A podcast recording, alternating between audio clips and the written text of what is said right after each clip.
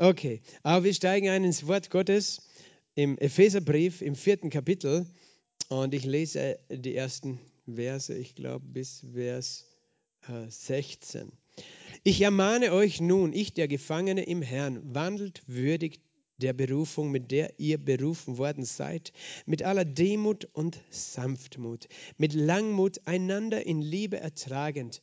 Befleißigt euch, die Einheit des Geistes zu bewahren durch das Band des Friedens, ein Leib und ein Geist, wie ihr auch berufen worden seid, in einer Hoffnung eurer Berufung, ein Herr, ein Glaube, eine Taufe, ein Gott und Vater aller, der über allen und durch alle und in allen ist.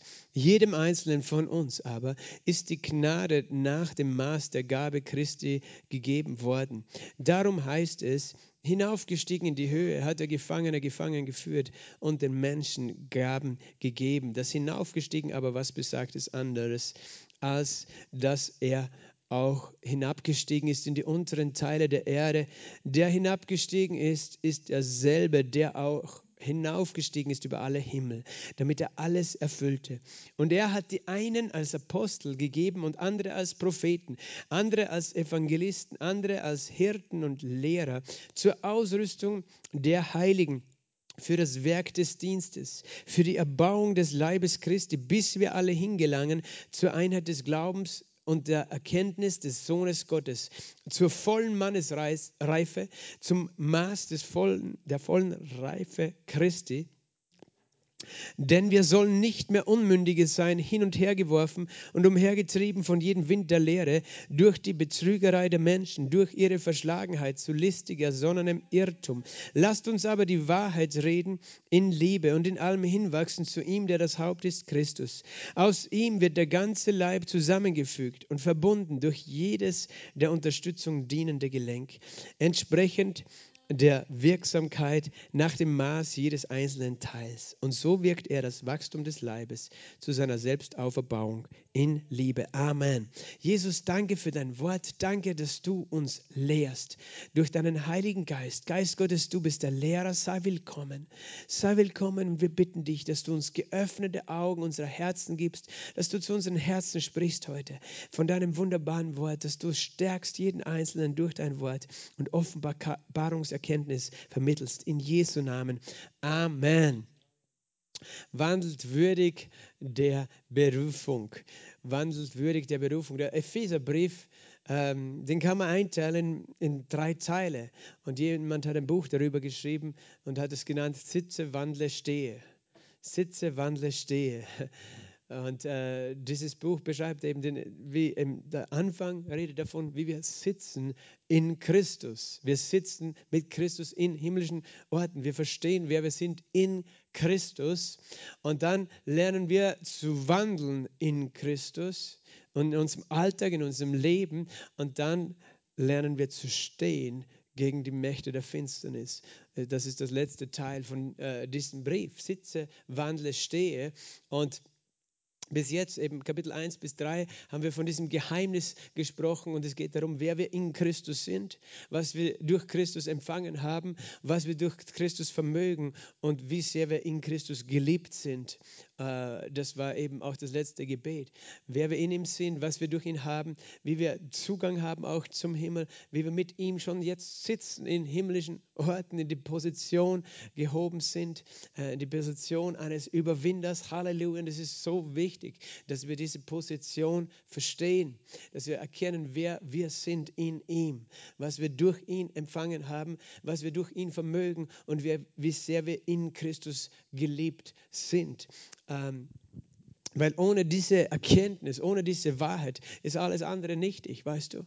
Und du kannst nicht das Pferd von hinten aufzäumen, sagt man immer. Du kannst nicht zuerst den Leuten sagen, wir müssen stehen und wandeln, aber dann erst sitzen. Nein, du musst zuerst ruhen in deiner Identität. Du musst ankommen und wissen, wer du bist. Und wenn du nicht sicher bist in deiner Identität, ist alles andere ein Krampf und ein Kampf. Aber wenn du weißt, wer du bist, wirst du handeln als der, der du bist. Wenn du nicht weißt, wer du bist oder wenn du denkst, du bist einfach noch ein schmutziger Sünder und so weiter, dann wirst du dich immer so verhalten. Verstehst du? Aber wenn du erkennst, wer du bist in Christus, wie du geliebt bist, wie du erlöst bist, wie du Vergebung hast, äh, das ist eben die Basis, diese Identität. Amen. So viele Menschen haben eine große Identitätskrise. Man sagt, Jugendliche haben eine Identitätskrise. Es ist normal, dass ein Jugendlicher aufwächst und seine Identität finden muss. Das Problem ist, dass viele Jugendliche ihre Identität nicht in Gott suchen oder finden, sondern in der Welt. Und viele Erwachsene eigentlich auch dann eine Identitätskrise haben. Weil, weißt du, du bist nicht, was du tust. Du bist nicht. Ähm, äh, nur weil du erfolgreich bist, heißt das nicht, dass deine Identität ist, dass du in Christus ruhst, sondern manche Menschen eigentlich haben eine permanente Identitätskrise. Sie suchen sich ihre Identität an Dinge dieser Welt zu hängen, an, an ihren Beruf, an ihr Prestige, an ihr Vermögen, an ihr Geld, an ihre Beziehungen, an ihren Einfluss, äh, in ihre Hobbys, in allen möglichen Dingen suchen Menschen ihre Identität, ihre Anerkennung in der Welt oder für Dinge, die sie können eben. Oder sie haben eben eine negative Identität durch all das Negative, das sie erlebt haben, gesehen haben, getan haben und sind unfähig zu handeln. Die einzige wahre Identität, die du brauchst, ist die, die du in Jesus Christus hast, als ein geliebtes Kind. Und wenn das deine Identität ist, dann ist Kapitel 4 für dich selbstverständlich, weil dann ist es ein Ausfluss deiner Identität. Aber wenn, wenn das nicht die Grundlage ist, wer du in Christus ist, dann kommt Kapitel 4 und alle Dinge und du machst aus diesen Dingen eine Religion. Das muss ich tun als Christ, das muss ich tun als Christ, das muss ich tun als Christ. So muss man leben. Und äh, eben wir verstehen eben, es ist so notwendig, dass unsere Identität gestärkt ist. Und eben das hat Paulus in Kapitel 1 bis 3 gemacht in diesem Brief. Er stärkt unsere Identität. Und dann kommt er eben zu dem Punkt. Irgendwann, wenn wir das verstanden haben, dann sagt er, ich mahne euch nun, in Vers 1, ich, der Gefangene im Herrn, er ist gefangen, wir erinnern uns, er ist im Gefängnis, wandelt würdig der Berufung. Wandelt würdig der Berufung. Du kannst nur würdig der Berufung wandeln, wenn du deine Berufung kennst. Ein Königssohn, weißt du, der seine Berufung kennt, wird lernen, würdig seiner Berufung zu wandeln. Und es wäre nicht würdig seiner Berufung, wenn er betrunken irgendwo äh, im Straßengraben liegt. Das ist nicht, wie es würdig ist, seiner Berufung, weil er ist berufen, ein Königreich zu erben und zu regieren, äh, wenn er das eben weiß. Weißt du, Menschen auf Königshöfen, die, die bekommen das mit der Muttermilch, ihre Identität. Das war ja auch, was wir sehen, warum Mose anders war als das ganze restliche Volk Israel, weil Mose wuchs auf einem Königshof auf und hatte eine andere Identität, ein anderes Bewusstsein und nicht das Bewusstsein eines Sklaven. Darum war er der einzige geeignete, das Volk in die Freiheit zu führen. Auch wenn er 40 Jahre dann äh, lernen musste, nicht auf sich selbst dabei zu vertrauen, sondern auf Gott in der Wüste. Aber doch hat er die Identität eines Prinzen bekommen, weil er wuchs auf wie ein Königssohn am Königshaus. Und alle anderen wuchsen auf wie Sklaven in Ägypten, oder? Und du kannst einem Sklaven nicht äh, sagen, er soll sich verhalten wie ein König. Er kann das nicht. Er weiß nicht, wie das geht. Und das ist eben, ähm, wir müssen verstehen, wer wir sind in Christus. Das nennen wir Identität. Wir, wir haben eine Berufung, die mehr ist als die eines Prinzen auf dieser Welt. Weil wir sind Söhne des Königs der Könige. Halleluja. Also sind wir alle Prinzen. Aber er ist der König der Könige. Wir werden sogar Könige genannt. Könige und Priester werden wir genannt von ihm, oder? Und äh, das ist unsere Identität in Christus. Wir haben eine wunderbare Identität empfangen durch ihn. Und äh, eben dann, wenn das eindringt in unser Herzen, dann verstehen wir, okay, das ist wer ich bin. Wie verhält man sich eigentlich, wenn man König ist? Wie verhält man sich eigentlich, wenn man Sohn des Höchsten ist? Wie verhält man sich? Und dann heißt es eben, wandelt würdig der Berufung. Aber siehst du, Paulus, wenn er an die Gläubigen schreibt, er erinnert sie an ihre Identität. Auch im Korintherbrief, wo es Streitereien gab, auch in der Gemeinde Rechtsstreitereien. Er hat zu ihnen gesagt, wisst ihr nicht, dass wir Engel richten werden? Weißt du, er hat sie an ihre Identität erinnert. Er sie erinnert, wer seid ihr eigentlich? Wisst ihr nicht, wer ihr seid? Ihr streitet miteinander wie kleine Kinder und wisst nicht, dass euer Vater im Himmel der Herr ist und dass ihr nicht äh, eifersüchtig und neidisch sein sollt aufeinander, sondern ihr wisst, euer Vater ist sowieso für euch, der versorgt euch. Ihr braucht nicht streiten um euer Erbe oder sonstige Dinge, weißt du? Als Christ brauchen wir nicht über Erbe streiten in der Familie. Es ist beschämend, wenn wir als Christen um das Erbe streiten, weil es zeigt, dass wir nicht verstanden haben, dass wir Königssöhne sind, dass wir einen himmlischen Besitz haben und, und dass wir nicht notwendig haben, äh, herumzustreiten. Weißt du, wie viele Familien kaputt gehen wegen Erbstreitigkeiten? Und Paulus sagt, wisst ihr nicht, dass wir Engel richten werden? Warum streitet ihr? Warum lasst ihr euch nicht lieber übervorteilen? Weil ihr wisst genau, Gott ist für euch. Er ist auf eurer Seite. Ähm, wir sind berufen, würdig zu wandeln, unsere Berufung. Und eben, das ist wirklich etwas, wo du immer wieder überlegen musst, immer wieder zurückgehen musst, wer bin ich eigentlich? Was ist meine Identität? Ich war Sünder, aber jetzt bin ich ähm, ein Gerechter. Ich war ein, ein, ein Waisenkind, jetzt bin ich ein Sohn Gottes. Ich war ein Bettler, jetzt bin ich ein Prinz und, äh, oder eine Prinzessin. Und nicht eben, und, und das ist wirklich ein Prozess, weil es ist natürlich, wenn du aufwächst dein Leben lang auf eine andere Art und Weise, dass du anders über dich denkst. Und dann verhältst du dich auch anders. Aber eben, wenn du deine Berufung kennst, wandelt würdig der Berufung. Also die Voraussetzung für das, was jetzt folgt in Kapitel 4, ist, dass du deine Berufung kennst. Und dann fangst du an zu überlegen, was ist es eigentlich, würdig meiner Berufung zu leben? Wie ist es würdig?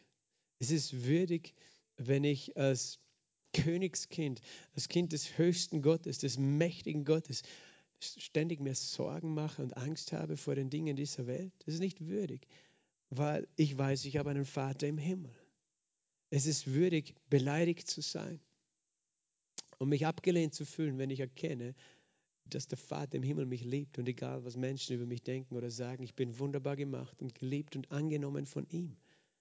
Es ist würdig, uh, unvergeben zu sein und Recht haben zu müssen. Nein, es ist nicht würdig. Wir, wir, es ist würdig, wenn wir verstehen, wir stehen mit Gott über den Dingen, hoch über jede Gewalt, Macht, Kraft und Herrschaft. Wir sitzen mit ihm in himmlischen Orten. Wow, wie verhält man sich dort? Wie verhält man sich dort äh, zur Rechten des Vaters? Und er erklärt es uns, wie man sich dort verhält. Mit aller Demut und Sanftmut, sagt er zuerst. Es ist interessant, je höher du, du bist, desto demütiger kannst du eigentlich sein. Oder umgekehrt, Demut befördert dich auch nach oben. Hochmut bringt dich nach unten. Die Bibel sagt, Hochmut kommt vor dem Fall. Aber weißt du, wenn, das, wenn du das einfach dann umdrehst, Demut kommt vor der Erhöhung. Und, wenn du, und das ist eben, was mich beeindruckt. Unser Gott, den wir haben, ist ein demütiger Gott. Er hat es nicht notwendig, irgendjemand zu beweisen, dass er Gott ist. Muss er nicht. Er könnte, er könnte eifersüchtig sein, hey, ich bin Chef hier und ich bin der Wichtigste und jeden gleich einen auf den Deckel geben, der, der nicht seine Herrschaft anerkennt. Das hat er nicht nötig. Er sagt sogar, er lässt es regnen über Gerechte und Ungerechte. Äh, weißt du, Gott ist sogar zu den Sündern gütig. Er hat es nicht notwendig, äh, sich wichtig zu machen, obwohl er das Recht hätte dazu. Wenn nicht er, wer sonst? Aber er ist demütig. Ich, ich sage das immer wieder gerne. Wenn ich Jesus gewesen wäre, wäre ich nach der Auferstehung über Jerusalem erschienen und hätte allen sozusagen gezeigt, dass ich der Chef bin.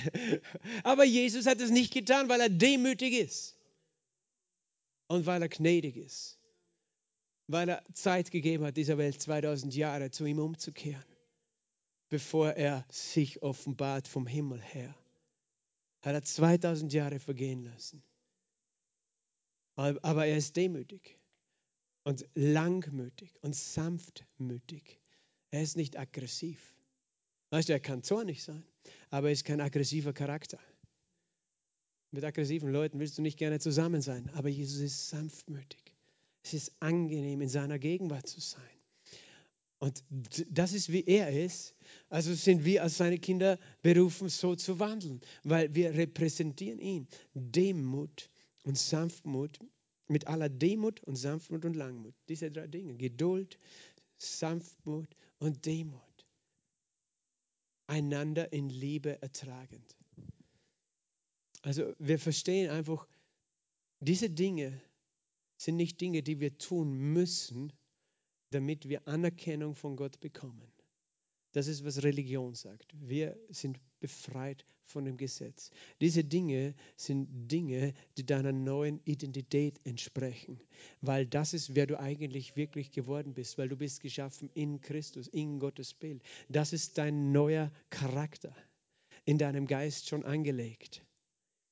Demut, Sanftmut, Langmut, einander in Liebe ertragen. Du sagst, ich tue mir schwer, ich bin ungeduldig und ich kann niemanden in Liebe ertragen, weil wenn mich wer wahnsinnig macht, macht er mich wahnsinnig. Du redest von deiner alten Schöpfung, von deiner alten Natur. Du bist aber nicht eine alte Schöpfung, sondern eine neue Schöpfung. Amen.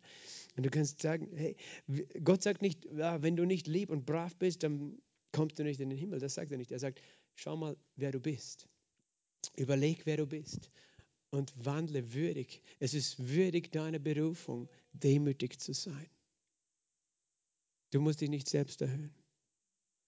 Wer sich selbst erhöht, wird erniedrigt. Wer sich selbst erniedrigt, wird erhöht werden. Das, das Reich Gottes funktioniert anders als das Reich dieser Welt. Wenn du das anschaust im Buch der Offenbarung, die Ältesten, die dort auf den 24 Thronen sitzen, zwölf für die Stämme Israels und zwölf für die Nationen, sitzen dort auf den Thronen. Sie werfen ihre Kronen vor den Herrn hin und sagen, du bist würdig, nicht wir sind würdig. Sie sind nicht stolz auf das, dass sie diejenigen sind, die dort auf dem Thron sitzen dürfen. Das ist interessant, da gibt es ja die Geschichte von der Mutter der Söhne des Zebedeus. Kennt ihr die? Von Jakobus und Johannes, die kam zu Jesus und sagte, Jesus, stell sicher, dass meine Söhne, einer links und einer rechts, von dir sitzen werden in meinem Reich. Ich sagte was, wenn ich Jesus gewesen wäre, dann wäre ich nicht so freundlich gewesen mit dir. Er hat gedacht, wer glaubst du, dass du bist? Verstehst du? Im Himmel der höchste Gott, weißt du? Und, und ich komme, weißt du, als Eltern und sage, meine Söhne, meine Kinder sind die wichtigsten, die müssen links und rechts von dir sitzen. Also nicht nur die Söhne waren arrogant ein bisschen, sondern auch die Mutter. Oder? Aber Jesus war geduldig und demütig. Er hat es nicht notwendig gehabt, über sie drüber zu fahren, so wie wir Menschen das tun würden. Und nicht nur das, weißt du, Jesus hat trotzdem Jakobus und Johannes auserwählt gehabt und sie sind mächtige Jünger gewesen. Aber sie haben gedacht, wie die Welt denkt. Sie haben gedacht, wir wollen wichtig sein. Und Jesus hat gesagt, der Größte von euch soll euer aller Diener sein. Die Nationen, die Könige der Erde, sie herrschen über die Völker. Aber bei euch soll es nicht so sein, sondern wer von euch der Höchste sein will, er soll euer aller Diener sein. Euer aller Diener sein.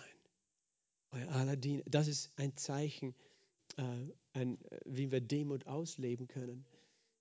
Jemand hatte mal gesagt, ich glaube, Jesse de Blendes, als er im Himmel war, diese Vision hatte, wo er fünf Stunden im Himmel war, dann hat er, hat er den Thronraum Gottes gesehen und die 24 Throne, aber er sah keinen einzigen Ältesten auf den Thronen sitzen. Und der hat gefragt, den Engel, der ihn begleitet hat, wo sind die alle? Und der hat gesagt, die sind unter den Menschen und dienen ihnen. Und natürlich, das war eine Vision. Ich baue meine Lehre nicht auf einer Vision, aber es ist ein gutes Bild dafür zu verstehen, was es heißt, mit Jesus äh, erhöht zu sein und was unsere Berufung ist. Demut ist unsere Berufung. Sanftmut ist unsere Berufung. Es ist würdig unsere Berufung, sanftmütig zu sein und äh, äh, eben ja, unseren Geist zu beherrschen unsere Emotionen zu beherrschen. Und wenn du sagst, das fällt mir schwer, Pastor, ich sage dir, du musst es nicht selbst schaffen, sondern in dir wohnt Christus. Und durch ihn bist du in der Lage, deinen Geist zu beherrschen. Du kannst sagen, das ist, das ist nicht würdig meiner Berufung, wenn ich schnell aggressiv werde oder jähzornig bin. Herr, ich danke dir, dass du in mir lebst und dass du deine Berufung in mir hervorbringst. Verstehst du, da geht es nicht darum, dass wir uns selbst oder einander dafür verdammen, wenn wir uns falsch verhalten. Es geht vielmehr darum, dass wir uns erinnern, was ist meine Berufung? Wer bin ich in Christus? Und wie kann ich würdig wandeln meiner Berufung? In Demut und Sanft Langmut ist, ein, ist äh, was es bedeutet, würdig unserer Berufung äh, zu sein. Langmut. Warum? Weil Gott langmütig ist. Die Bibel sagt, er ist langsam zum Zorn und groß an Gnade, barmherzig und gnädig. Langsam zum Zorn, er ist geduldig, langmütig. Und ich bin froh darüber, weißt du, weil er hätte viele Gründe, mit mir ungeduldig zu sein. Ich danke oft, Gott danke, dass du geduldig bist mit mir. weil, weißt du, du könntest ungeduldig sein mit mir, wie oft ich schon den gleichen Fehler gemacht habe. Aber er ist nicht ungeduldig, er ist langmütig. Und wenn er so ist und wir in ihm geschaffen sind und wir zu seiner Rechten sitzen, dann ist es würdig, unsere Berufung auch uns so zu verhalten. Langmütig. Lang und mutig. Langmutig. Langmütig. Einander in Liebe ertragen. Das tut er auch. In Liebe ertragen wir Menschen nicht, weil sie uns lieben oder weil sie sich richtig verhalten, sondern weil die Liebe Gottes bedingungslos ist. Und wenn wir das verstehen, dann können wir einander in Liebe ertragen.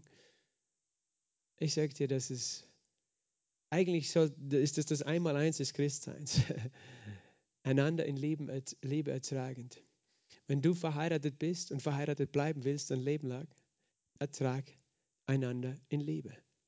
Ich weiß, das soll nicht das Einzige sein, wie ihr zusammen seid. Es soll nicht nur darum gehen, einander zu ertragen, aber es kann Situationen geben, wo es notwendig ist, den anderen zu ertragen oder das Verhalten des anderen zu ertragen. Und es ist würdig deiner Berufung, Dinge zu ertragen, auch wenn sie vielleicht falsch sind oder verletzt sind oder was auch immer. Wir können darüber reden, aber weißt du, wenn wir diese Herzenshaltung haben, werden unsere Beziehungen funktionieren. Wenn wir lernen, einander zu ertragen, okay, der andere ist anders. Und manchmal denken wir, der andere sollte perfekt sein und denken, wir sind selber. Wir machen ja selbst auch keine Fehler, denken wir, und der sollte auch keine Fehler machen. Jemand hat einmal gesagt, jeder hat seinen Vogel, die einen wissen es selbst, bei den anderen reden nur die lieben Freunde darüber. Jeder hat seinen Vogel. Pastor Fred in der Bibelschule hat immer gesagt, alle Menschen sind verrückt. Jeder Mensch, und was er damit meint, hat einen Schaden erlitten von der Sünde. Jeder Mensch. Und weißt du, auch wenn du denkst, du findest den perfekten, du verliebst dich und findest den perfekten Ehepartner, wirst du draufkommen im Alltag, ja, dieser Mensch ist auch nicht perfekt. Aber der Punkt ist, er wird draufkommen, du bist auch nicht perfekt. Und dann lernst du einander in Liebe zu ertragen. Und wenn wir diese, diese Basics nicht verstehen, dann leben wir genauso weiter wie die Welt. Dann sind wir, dann sind wir zwar gläubig geworden, aber wir verhalten uns genauso wie die Welt. Die sagt, ich, ich ertrage den anderen nicht. Ich will ihn nicht ertragen, ich kann ihn nicht ertragen. Und weißt du, so verhärten sich Fronten, Beziehungen innerhalb der Ehe, innerhalb der Familie, zwischen Eltern und Kindern, zwischen Geschwistern, zwischen Verwandten. Es ist so viel Leid in den Familien. Ich denke oft, weißt du, ich, ich weiß, wir beten für die Kranken und ich weiß, Krankheit ist ein großes Leid.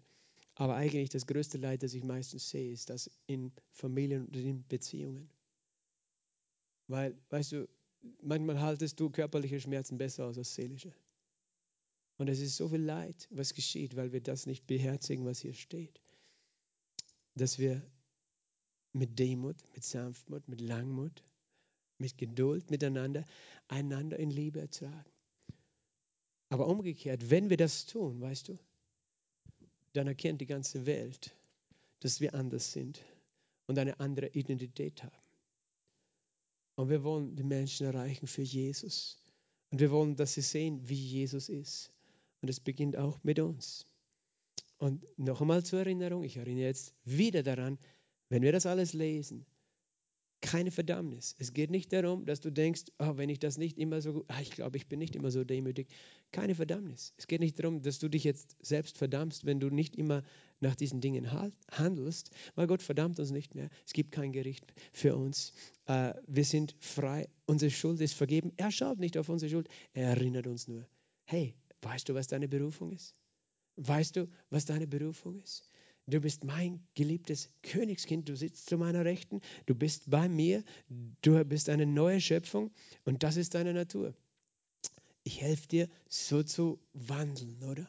Wandelwürdig deiner Berufung. Dafür gibt er dir sogar einen Helfer, den Heiligen Geist, den Beistand. Und der Heilige Geist ist an deiner Seite und er ist nicht da, um zu sagen, ja, was machst du immer falsch und ich werde bald von dir gehen. Nein, er sagt, hey, du bist ein, ein neuer Mensch geworden.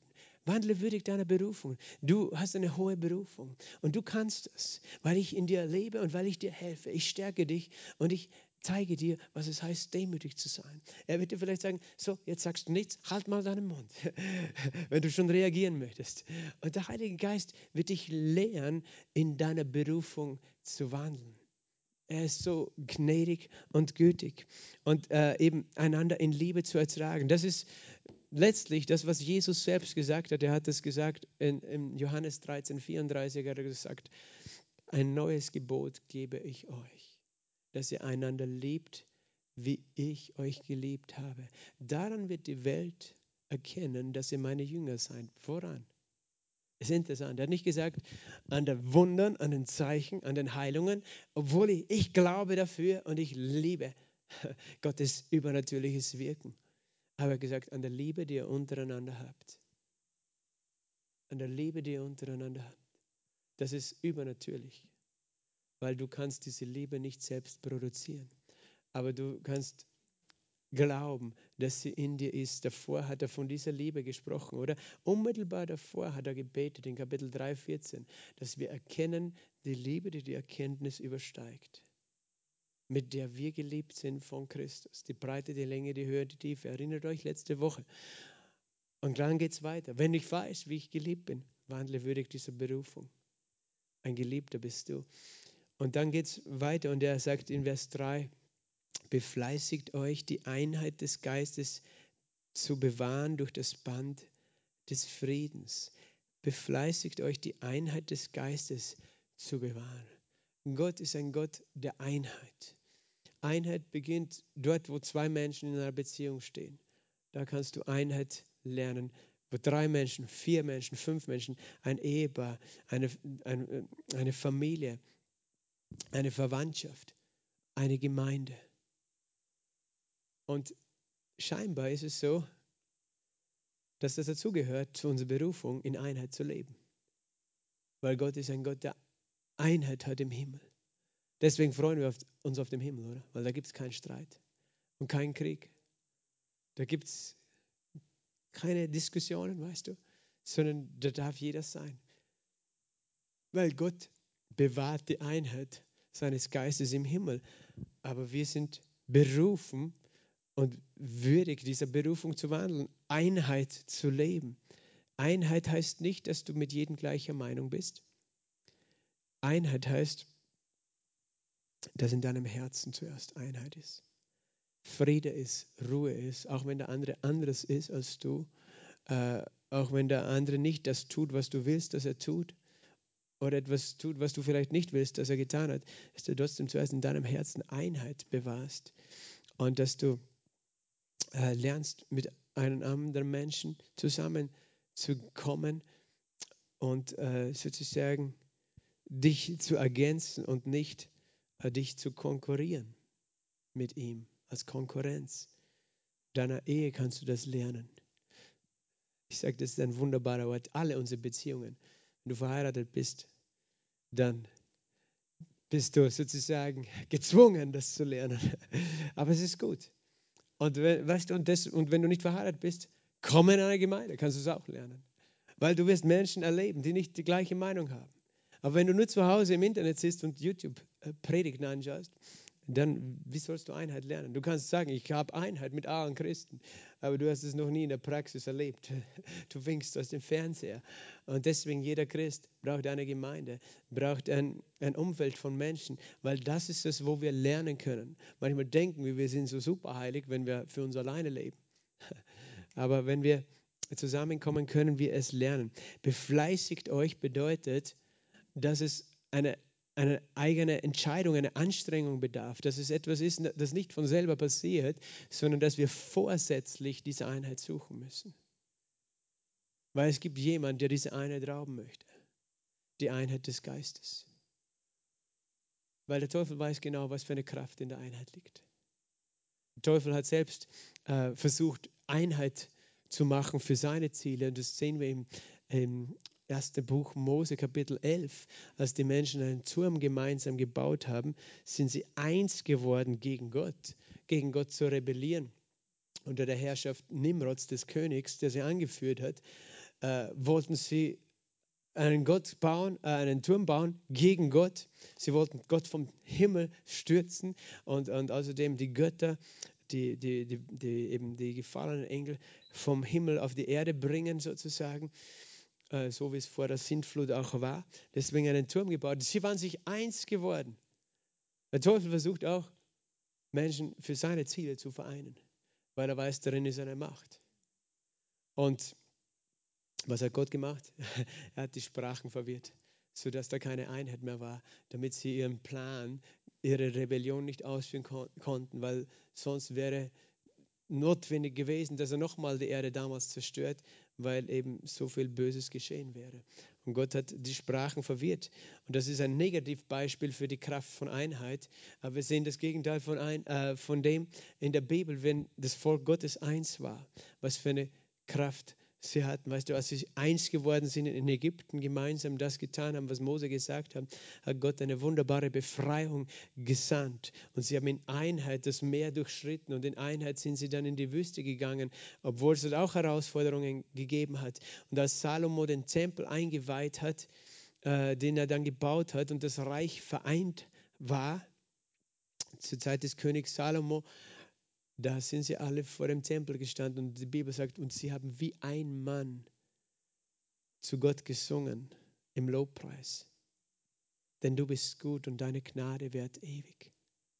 Sie waren wie ein Mann, sagt die Bibel, als sie das gesungen haben. Und was ist dann passiert? Die Herrlichkeit des Herrn erfüllte den Tempel. Die Priester fielen auf ihr Angesicht, Menschen fielen unter der Kraft Gottes. Und Gott hat sie heimgesucht. Und der Schlüssel war Einheit. Einheit des Geistes. Weißt du, das, das ist etwas, wofür wir uns entscheiden müssen, weil der Teufel wird es immer angreifen. Und das ist wieder nicht was, wo Gott uns bestraft, wenn wir nicht in Einheit leben, sondern es ist, der Teufel nutzt es aus, wenn wir diese Einheit äh, zurücklassen. Weil der Teufel, er, er fängt in jeder Ehe an, will er Einheit zerstören. Weil er weiß, da ist eine Kraft in einem Ehepaar, das einander liebt, das einander vergibt. Er will jede Familieneinheit zerstören. Er will jede Verwandtschaftseinheit zerstören. Er will jede Gemeinde zerstören. Das ist normal. Will er. So, von Anfang an hat er versucht, Gemeinden zu zerstören zu spalten und die Einheit wegzunehmen. Weil er gewusst hat, das ist eine große Kraft. Und wir müssen es auch wissen, das ist eine große Kraft. Und darum, wir müssen uns befleißigen, die Einheit des Geistes zu bewahren. Und das ist deine eigene Entscheidung in deinem Herzen zuerst. Okay, ich lebe in Einheit. Ich entscheide mich in Frieden mit meinen Mitmenschen zu leben, mein Herz in Frieden zu halten. Paulus hat es im Römerbrief so genannt, äh, was an, so viel an euch liegt, liebe Brüder, haltet mit allen Menschen Frieden. So viel an euch liegt halte Frieden mit den Menschen. Nicht alle werden vielleicht mit dir Frieden halten wollen, aber so viel an dir liegt. Das ist dein, dass dein Herz in Frieden ist. Weißt du, wenn ich drüber nachdenke, nur über Fehler von anderen Menschen, kann es sein, dass mein Herz sich anfängt zu ärgern. Es hat auch damit zu tun, worüber denke ich nach? Denke ich über die Fehler eines anderen nach? Oder denke ich über das nach, äh, wie Gott ihn sieht und geschaffen hat? Die Einheit äh, fängt in meinem Herzen, dass ich Frieden habe in meinem Herzen, wenn ich an einen anderen Menschen denke dass ich vergebe, loslasse, segne. Aber Einheit bedeutet natürlich auch, dass ich, dass ich äh, versuche, ein Teil dieser Einheit zu sein, dass ich die Einheit nicht sabotiere, sondern äh, dass ich mit dem Fluss des Heiligen Geistes gehe. Weißt du, wenn wir Lobpreis machen, es ist ein Unterschied, ob die Hälfte mitsingt und die andere Hälfte nicht. Oder alle mitsingen. Es ist, es ist ein Unterschied, wenn, wenn Gott uns dazu führt, die Hände zu heben, die Augen zu schließen äh, und ihn anzubeten und, und jemand anders geht herum und, und weiß ich nicht, schaut sich die Leute an und geht durch den Saal. Verstehst du, das ist nicht Einheit.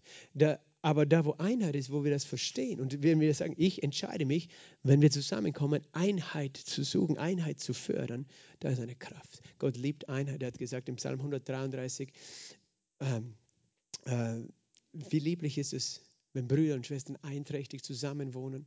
Es ist wie das köstliche Öl auf dem, Haupt, auf dem Haupt Aarons, das herabfließt, auf dem Bad, auf den Halssaum. Dorthin hat der Herr seinen Segen befohlen, Leben bis in Ewigkeit. Weißt du, Gott sagt, ich, das, was mir wichtiger ist, ist Einheit. Ihr sucht nach Erweckung, ich suche eure Einheit. Verstehst du? Weil da ist eine Kraft. Wenn wir in Einheit, da ist eine Kraft. Gemeinde hat eine Kraft, wenn da Einheit ist. Das ist etwas, das ist der Unterschied, warum dein Gebet zu Hause ist wichtig und es ist auf die eine Art, aber das ist eine andere Salbung, eine andere Kraft, wenn wir zusammenkommen zu beten. Es ist eine andere Salbung, wenn wir gemeinsam Gottesdienst feiern, als wenn jeder für sich in seinem Haus seinen Gottesdienst feiert, weil Gott sucht Einheit. Und er liebt es, wenn, wenn nicht jeder denkt, ja, aber ich will so, ich will so, ich will so. Jeder sagt, ich will, ich weiß besser wie, wie, weißt du, dann haben wir keine Einheit und auch keine Salbung. Gott sucht Einheit, um seinen Geist auszugießen. Natürlich auch Einheit unter den Christen, auch mit anderen Gemeinden, die Einheit des Geistes zu bewahren, auch wenn sie anders denken, anders sind wie wir. Äh, das ist ein Zeichen unserer Berufung, dass wir Einheit suchen. Einheit im Geist, Einheit des Geistes. Wir brauchen keine falsche Einheit, weißt du, eine Einheit mit der Lüge werden wir nie haben eine Einheit. Jesus hat gesagt, weißt du, ich bin gekommen, das Schwert zu bringen. Du kannst jetzt denken, ja, was hat das mit Einheit zu tun? Er hat gesagt, nein, ich will die Wahrheit von der Lüge scheiden. Ich will nicht mehr, dass Wahrheit und Lüge vermischt ist. Ich will, dass klar ist, was ist richtig und was ist falsch. Was ist das Evangelium, was ist die Lüge des Teufels. Und äh, Menschen brauchen eine Entscheidung, wo sie hingehören. Aber, aber innerhalb seines Reiches, seines Leibes sucht er die Einheit, verstehst du? und er möchte diese Einheit. Befleißigt euch. Das heißt, es ist unsere vorsätzliche Entscheidung. Äh, sonst müsste Gott es nicht sagen, wenn es etwas wäre, was von selbst passiert. Befleißigt euch, die Einheit des Geistes zu bewahren, bewahren durch das Band des Friedens. Und das Band des Friedens ist der Geist Gottes. Er ist der Geist des Friedens, der uns verbindet, der uns zusammenbindet und er hilft uns auch dabei. Er hilft uns in der Einheit. Amen. Halleluja. Ich werde es für heute bei diesen drei Versen belassen. Ich glaube, das ist genug zum Nachdenken, oder? Diese Verse. Und wir werden nächstes Mal äh, da weiterlesen. Aber wir wollen ja Täter des Wortes sein. Und das sind so wichtige Goldstücke, wie Gott uns einfach sagt und er ermutigt uns. Halleluja. Vater im Himmel, wir danken dir. Wir danken dir, dass du in unserer Mitte bist und wir danken dir, Herr, dass du uns so eine hohe Berufung geschenkt hast und dass du uns lehrst, würdig unsere Berufung zu wandeln, Herr. Dass du uns wirklich die Augen öffnest. Herr, dass es nicht etwas ist, wo wir mit Zwang uns anstrengen müssen, sondern wo wir glauben dürfen, Herr, und sehen können, Herr, was du in uns hineingelegt hast. In jeden Einzelnen. Vater, ich danke dir für jeden einzelnen kostbaren Menschen, Herr, hier in diesem Raum, hier in dieser Gemeinde, Vater. Ich danke dir, dass du uns alle die Augen öffnest, Herr. Herr, dass das Alte abfällt von uns, das alte Verhalten, das nicht mehr zu uns gehört. Und dass wir verstehen, welche Berufung wir haben in dir, in Liebe zu wandeln. Wie wunderbar du doch bist, Herr. Wir danken dir, dass du all diese Dinge so an uns tust, dass du demütig, langmütig, sanftmütig bist und dass auch du die Einheit mit uns suchst, immer die gemeinsamen, ja, die Zeit, Herr, wir lieben dich, Jesus. Wir danken dir, dass du dieser Gott des Friedens bist, Heiliger Geist, der uns verbindet. Komm, Heiliger Geist, heute. Komm, Heiliger Geist, in unsere Mitte. Halleluja. Ich danke dir, dass du gerade jetzt jeden Einzelnen, Herr, hilfst, Dinge in Ordnung zu bringen, wo vielleicht schiefgelaufen sind, wo nicht unsere Berufung entsprochen haben. Danke, Herr, dass du uns immer zur Umkehr führst, ohne Verdammnis, ohne Anklage, sondern mit Ermutigung, Herr. Danke, dass du uns immer aufhilfst, Herr, wenn wir gefallen sind von den Wegen deiner Berufung. Oh, danke, Vater. Danke, Vater. Danke, Vater. Ich bete gerade jetzt auch für Ehepaare und Ehen, Vater, wo, wo, wo Kämpfe sind um diese Einheit, wo, wo, wo es schwierig geworden ist. Danke, dass deine Liebe größer ist, dass du uns lehrst, einander in Liebe zu ertragen, zu vergeben und in Einheit miteinander zu leben. Danke, Vater. Danke, Vater, dass du zu jedem Herz sprichst, wo irgendwo Uneinheit und Zwietracht in das Herz gekommen ist, vielleicht in, in der Verwandtschaft oder auch in dem Hauskreis oder in, in der Gemeinde, Vater. Danke, dass du jedes Herz zur Ruhe bringst, in Einheit bringst. Herr, wir, wir wollen ein Ort sein, wo du gerne deinen Segen ausgießt, wo du deine Salbel ausgießt. Und wir danken dir für diese Kraft der Einheit, vor der der Teufel sich fürchtet, Vater. Wir danken dir, Herr, dass du uns verbindest durch das Band des Friedens. In Jesu Namen. Amen. Amen. Der Herr segne euch.